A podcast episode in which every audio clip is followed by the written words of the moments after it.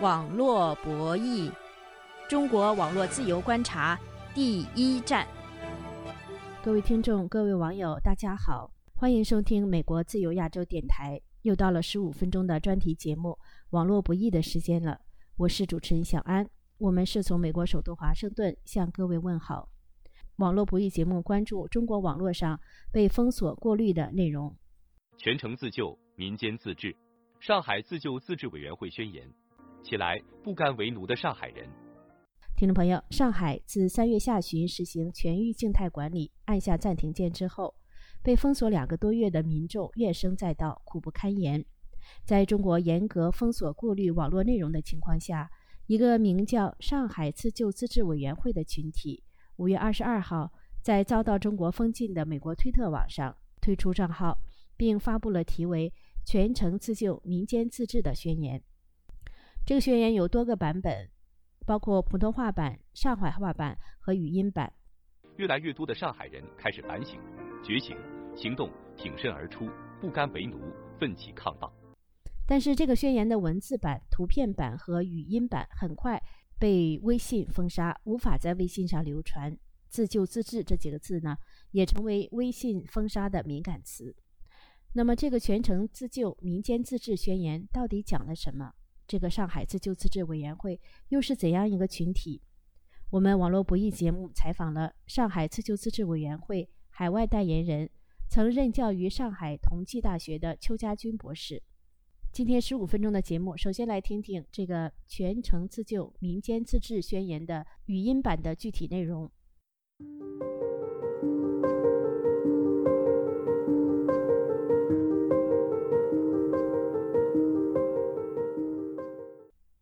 这个上海自救自治委员会全程自救民间自治宣言，首先对这个群体做了笼统的自我介绍，并对几个质疑中国清零防疫措施的公众人物观点表示共鸣。宣言说，官方钳制言论自由，不允许反对官方清零政策的声音在网络和社媒上存在。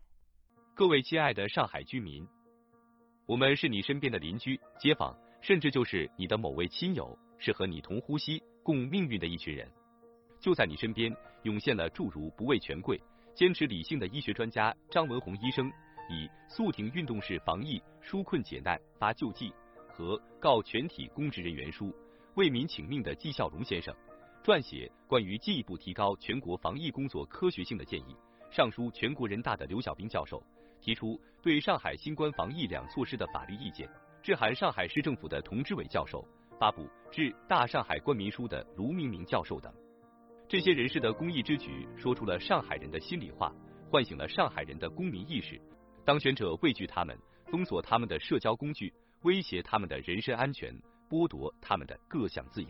这个宣言说，当一些上海人不怕中国官方言论封锁，通过卑微的方式表示愤怒的时候，却被官方指责为境外敌对势力。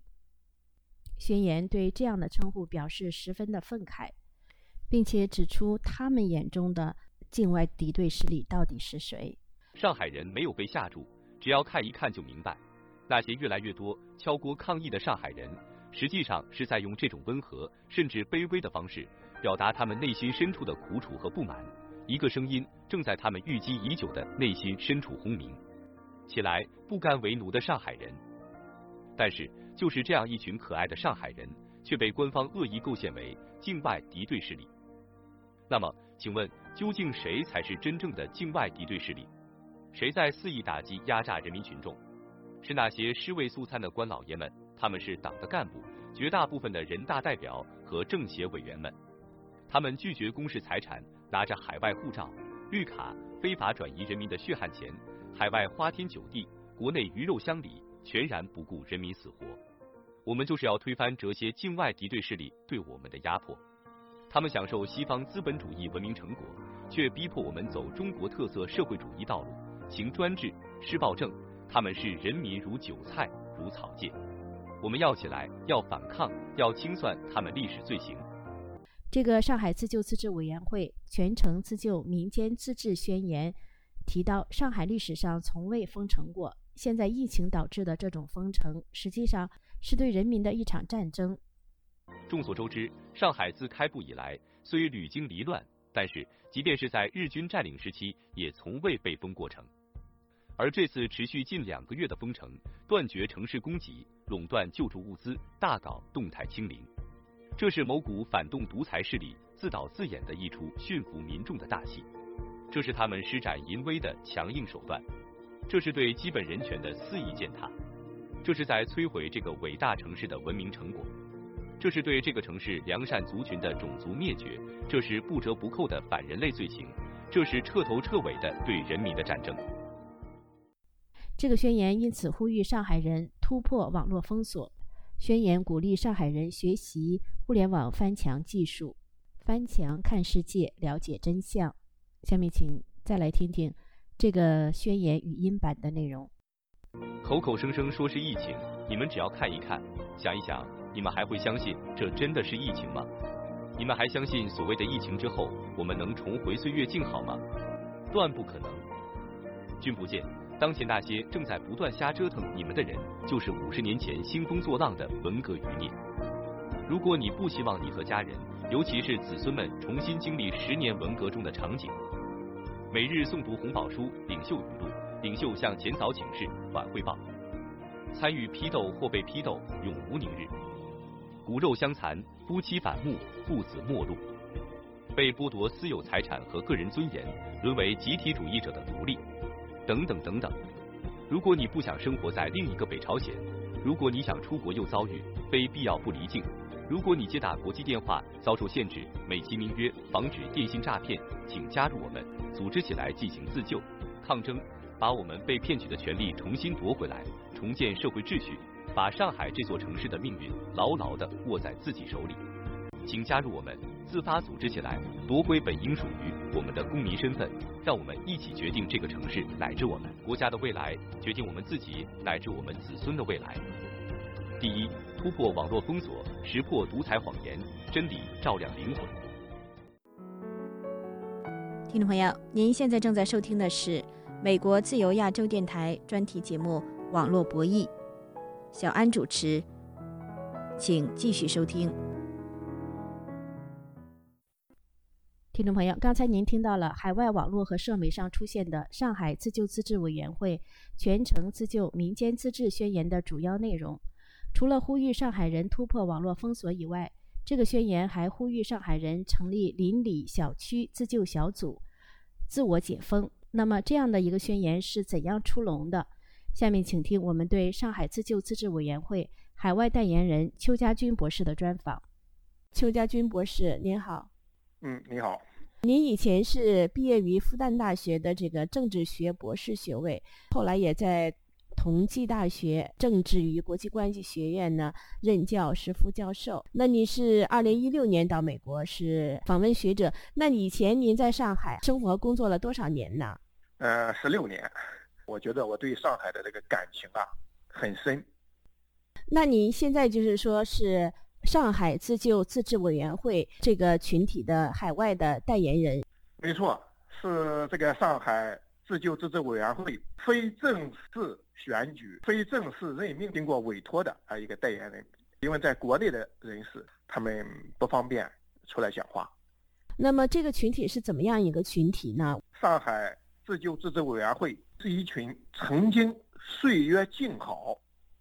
但是呢，被无知的统治者的封城举措刺痛，而首先觉醒过来的一群人，来自各行各业，比如说 IT、金融、法律、政治、管理，也包括部分对习近平政权不满的党政官员，主要就是一些觉醒了的上海社会当中的。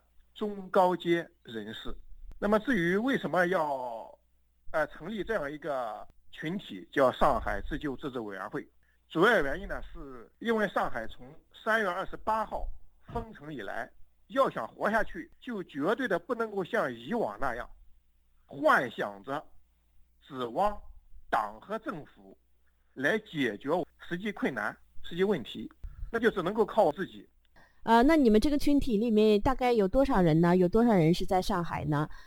上海总的这个人口呢，两千五百万人。这一次觉醒的中高层人士人口呢，大概有三十万人，没有这么多成员参加。就是说，我们自治自救委员会是代表这么一个群体。目前这三十万人当中的一部分，来推动上海自救自治。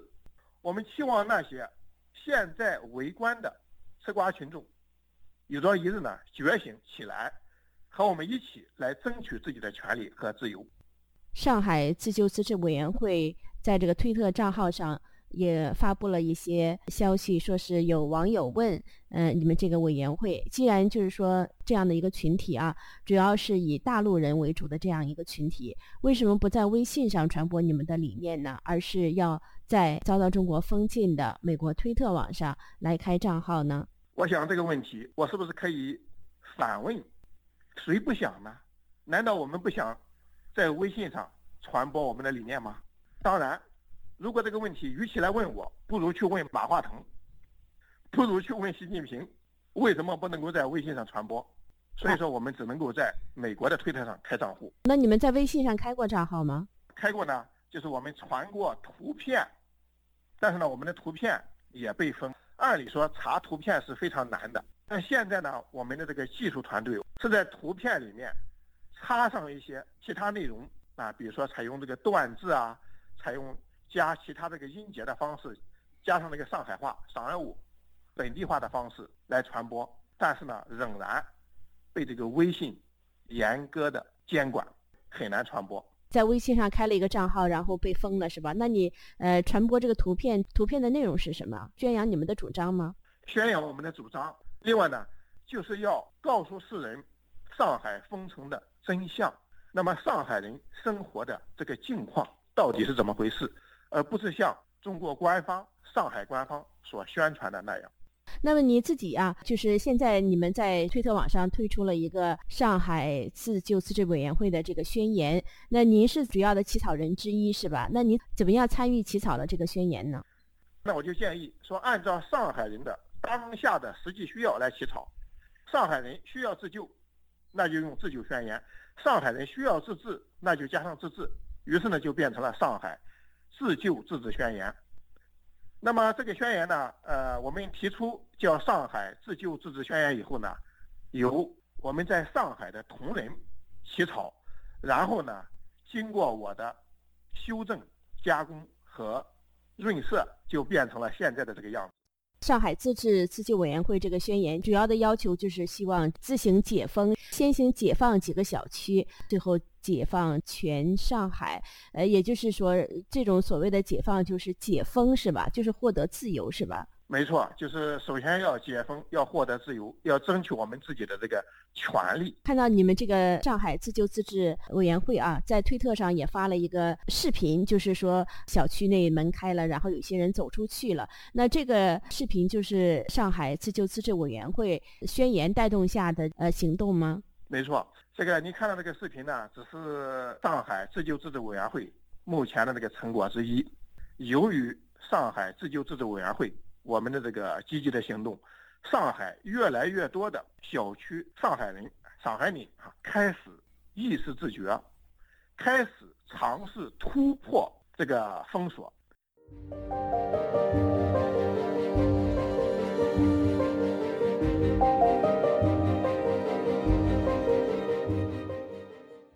听众朋友，今天的网络博弈节目里，您听到了在中国社媒上遭到封禁的。上海自救自治委员会全程自救民间自治宣言的主要内容，以及这个群体海外代言人邱家军博士对这个宣言的介绍。五月二十九号，上海自救自治委员会又在美国推特网上发布了告全国军警及大白书，提醒中国的军警和穿白色防疫衣服的防疫人员干部们，自己也是老百姓。应该对老百姓手下留情。好的，各位听众，感谢各位收听美国自由亚洲电台。我的推特和脸书账号都是小安，别忘了在网络上、社媒上转发我们的节目链接。下次节目再会。